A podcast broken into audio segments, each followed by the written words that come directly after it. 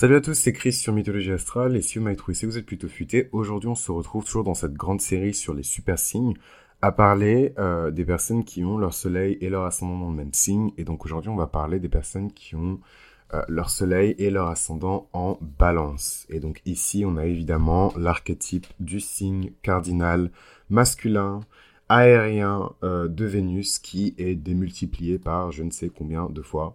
Euh, déjà, ce qu'il faut savoir de super important par rapport à cette configuration-là, c'est que euh, lorsque le Soleil se trouve dans le signe de la balance, la période de l'année où le Soleil se trouve dans le signe de la balance, il est en chute puisqu'il est exalté dans le signe du bélier. Donc quand il se retrouve dans le signe de la balance, c'est pas le meilleur moment de l'année euh, pour le soleil euh, puisque il est en dessous de la barre de la ligne en tout cas d'horizon il disparaît en fait de la vue. Le soleil se couche en fait quand il arrive dans le signe de la balance.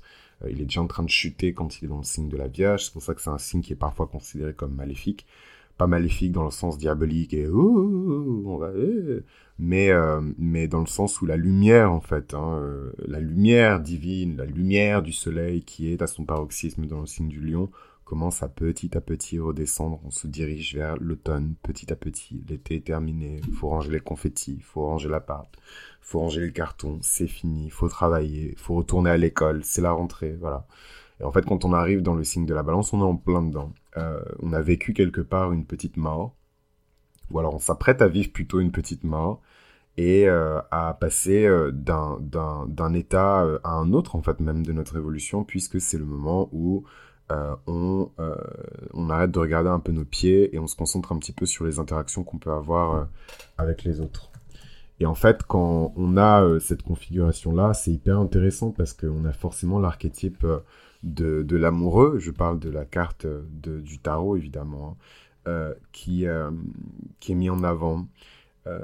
On a vraiment une vision très archétypale. Pour le coup, je, dis souvent, parce que les, gens, euh, à juste titre, se posent des questions et tout par rapport à, certains sujets abordés. En fait, je dis souvent qu'on n'est ni des robots, ni des archétypes. Mais dans ce genre de situation où une personne a son soleil, son ascendant, sa lune, etc., dans le même signe, et dans une autre série, si j'ai l'opportunité de le faire, j'aimerais bien parler aussi des stelliums, parce que c'est encore une autre catégorie puisque pour moi, il y a même une touche un peu karmique dans le fait de naître quand même. C'est pas, pas quelque chose de courant, même s'il y en a pas mal, mais c'est pas quelque chose de courant que de naître dans une période où euh, 3, 4, 5, 6 planètes se trouvaient dans le même signe. Déjà, vous le voyez vous-même quand on a un amas planétaire euh, dans le ciel euh, en transit, vous voyez comment vous le ressentez. Euh, ça a été le cas en 2019, il me semble, et surtout en 2020, avec le stellium de Capricorne et tout qu'on a eu, puis le stellium de Verseau qu'on a eu, là on s'apprête à avoir un stellium en poisson qui va être juste fantastique. J'ai tellement hâte. Euh, j'ai vraiment vraiment hâte. J'ai pris toutes les dispositions que je pouvais prendre pour vraiment absorber cette énergie. Euh, parce que j'en ai besoin. J'ai besoin de rêver. Euh, mais bon, revenons en tout cas sur la balance. C'est vraiment le prototype de la balance qui est ici mis en avant. C'est les personnes qui ont une double dose de balance et des qualités et des défauts de la balance. Voilà, donc c'est les personnes qui doivent faire preuve dans cette vie d'énormément de confiance en elles, des personnes qui doivent faire preuve euh, d'une bonne connaissance d'elles-mêmes, et euh, c'est ainsi qu'ils pourront renforcer quelque part euh, leurs points forts et gommer un petit peu euh, les défauts. En tant que balance euh, solaire et balance en ascendant, ce sont des personnes qui ont besoin ou qui ressentent en tout cas le besoin de se reposer sur quelqu'un, de travailler en équipe, de travailler en duo. Ils brillent euh, quand euh, ils arrivent à trouver le bon partenaire, la personne qui peut les épauler, la personne qui peut les accompagner, qui peut les soutenir. Et en fait, c'est vrai que beaucoup de gens n'ont pas besoin euh, de partenaires, beaucoup de gens n'ont pas besoin de soutien, mais ces personnes-là attachent vraiment une grande importance au fait de fonctionner en coopération avec quelqu'un, de comprendre qu'en temps réel, on est capable de construire quelque chose de tangible et de solide aux côtés d'une personne c'est évidemment des individus attirés par leur propre type, donc euh, euh, des personnes qui sont ouvertes à la collaboration, qui ressentent aussi le besoin d'être complétées par quelqu'un, euh, mais en même temps, c'est des personnes qui sont profondément attirées par leur opposé. Euh, dans le sens où euh, parfois ce sont des combinaisons archétypales, surtout au niveau de la balance, qui n'arrivent pas à exprimer avec beaucoup de, courage des notions de force, de, robustesse, de détermination. voilà, c'est un peu compliqué parfois pour la balance en tout cas d'exprimer ça. Euh, et donc elle a besoin, ou en tout cas elle aimerait avoir ce type de partenaire qui peut démontrer en tout cas ces qualités-là sans montrer de l'agressivité, sans être violent, sans passer par le fait de hurler sur les gens, euh, de mettre des claques ou de, s'impatienter. Euh, voilà, c'est vraiment des choses qui, qui, qui, les dégoûtent et à juste titre. Moi je suis 100% team balance et à juste titre. Mais elles ont quand même besoin d'une personne qui est entreprenante, jamais impolie, euh, et qui prendra toujours euh, leur parti, peu importe la nature du conflit. Une personne qui est indépendante, une personne qui euh, ne se sent pas menacée par elle et qui ne fait pas preuve de jalousie ou de possessivité. En tout cas, vous avez des goûts, les, les balances-balances, là, des goûts très, très fins, très chics. Hein. Faut voir si vous avez les moyens. Je plaisante. donc voilà, c'est des personnes qui s'énervent jamais. Euh, c'est des personnes qui essaient toujours de garder une bonne énergie et une bonne attitude pour tout le monde au sein d'un groupe, au sein d'un cercle social. La notion d'ailleurs de cercle social est extrêmement importante pour elles. Je dirais que autant euh, moi avec mon expérience de Mars en balance, c'est très facile pour moi de couper les ponts et de, me débarrasser de quelqu'un euh, de, manière ultra comment dirais-je même pas spectaculaire mais en tout cas voilà je claque des doigts et bye autant c'est quelque chose qui est extrêmement difficile à faire pour une personne qui a deux fois la balance dans son thème. Elle va tout faire pour maintenir le lien et justement ce qui va la blesser et ce qui va lui faire mal plus que tout, c'est de perdre le lien avec quelqu'un. Voilà, de se retrouver dans une situation où le lien est rompu, euh, la personne ne veut plus entendre parler d'elle, la personne ne veut plus avoir aucun lien avec elle, la personne ne veut plus euh, être mêlé à elle ou être associé à elle en quoi que ce soit, c'est vraiment quelque chose qui blesse profondément euh, ces personnes-là. C'est le fait qu'on puisse rompre comme ça euh, l'harmonie, quoi, qu'on puisse rompre le traité de paix. ce sont des personnes, l'air de rien, qui sont très procédurières. Elles ont besoin que les choses soient dites, établies, inscrites, négociées, relues, retravaillées, et que chacun des, en tout cas que les deux parties euh, soit d'accord sur les termes du contrat. C'est quelque chose de très, euh, je trouve, protocolaire, hein, le fait de, de, fréquenter euh, une balance.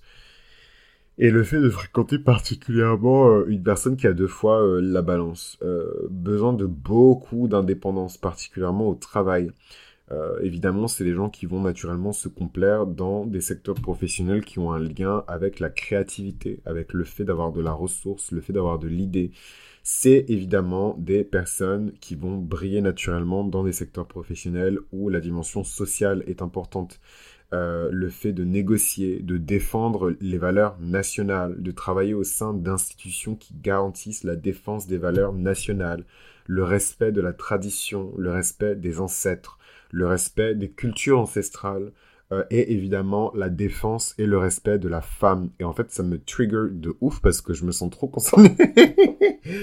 euh, en fait, j'étais je, en train de, de, faire le, le, rendu de ça et de, de, parler de, de, cet archétype et je me suis dit, mince, mais c'est un peu moi en fait. Shit. euh, et ouais, et donc je trouve ça, je, I find it really funny. Euh, mais effectivement, voilà, la défense de la tradition, des, des, mythes anciens, de tout ce qui a un lien avec euh, le fait que l'humanité s'est comportée d'une certaine manière jusqu'à présent, voilà, protéger ce qui a existé, protéger les femmes, protéger tout ce qui a un lien avec la femme, blablabla. Bla, bla. euh, du coup, j'ai le seum parce que j'ai l'impression de m'être vendu gratuit.